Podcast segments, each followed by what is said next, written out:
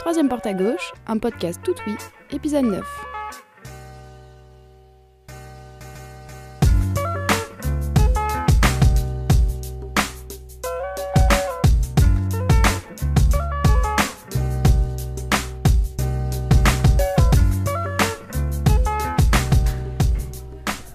La lumière.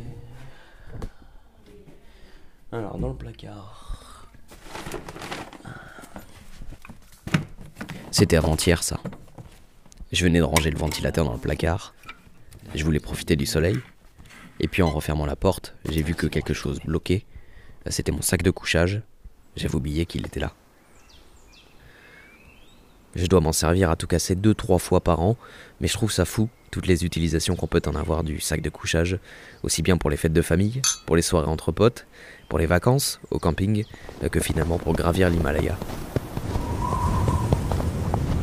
On a toujours cherché à se protéger du froid, mais la première vraie production en série remonte à la fin du 19e siècle. On la doit à un Gallois, Price Jones. Il est connu aussi pour être le père fondateur de la vente par correspondance. En 1876, l'inventeur gallois met au point l'Ecclesia Rug.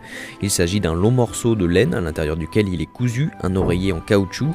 Il suffit de l'étendre au sol, de s'installer dessus et de replier les bords sur nous-mêmes. La fermeture éclair n'existe pas encore hein, à l'époque. Voilà le modèle précurseur du sac de couchage. Ça plaît, ça plaît beaucoup, à tel point que l'armée russe lui en commande 60 000 exemplaires. Les Russes en avaient besoin lors du siège de la ville de Plevna, aujourd'hui en Bulgarie, durant la guerre russo-turque à la fin du 19e siècle. Mais voilà, une fois leur ennemi tombé, les Russes ont annulé leur livraison. L'inventeur gallois s'est donc retrouvé avec 17 000 sacs de couchage sur les bras. Oh là là, qu'est-ce que je vais pouvoir faire de tout ça? C'est à peu près ce qu'il a dû se dire, enfin je suppose. Mais comme il est le père fondateur de la vente par correspondance, et bien du coup, il a vendu son stock par correspondance. Parmi ses premiers clients, notamment les associations d'aide aux sans-abri, les pionniers australiens et les missionnaires britanniques. Et puis avec les guerres successives du XXe siècle, les modèles se sont améliorés, ils se sont surtout démocratisés, jusqu'à les retrouver un peu par hasard dans un coin de l'appartement.